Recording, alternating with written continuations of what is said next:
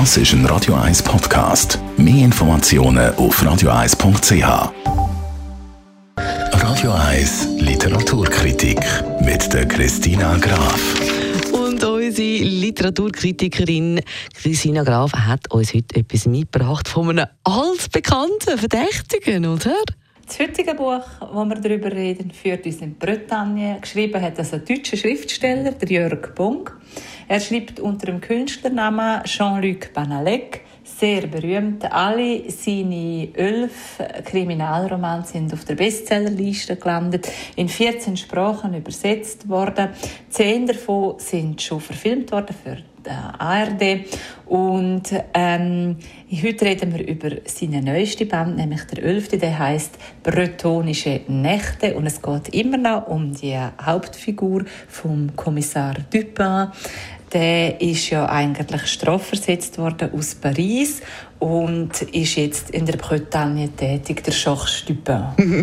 Ein neuer Fall für den Monsieur Dupin, also so gut. Um was geht es denn das mal? Der elfte Fall vom Kommissar Dupin heißt Bretonische Nächte. Es geht um Keimgärten, seltene Vogelarten, natürlich wieder um die wunderschöne Landschaft und auch um viel Siedchen.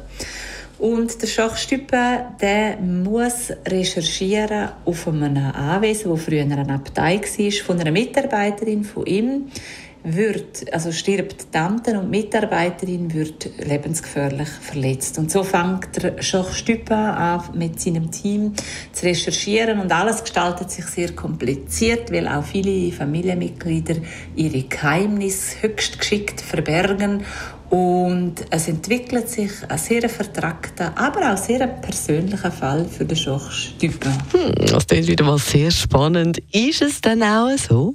Wer gerne Krimis liest, wo es viel Kulinarik vorkommt, die wunderschöne Landschaft von der Bretagne, aber auch die Figur vom Georges Dupin gern mag, der ist beim 11. Krimi von Jean-Luc Banalek wieder genau an der richtigen Adresse.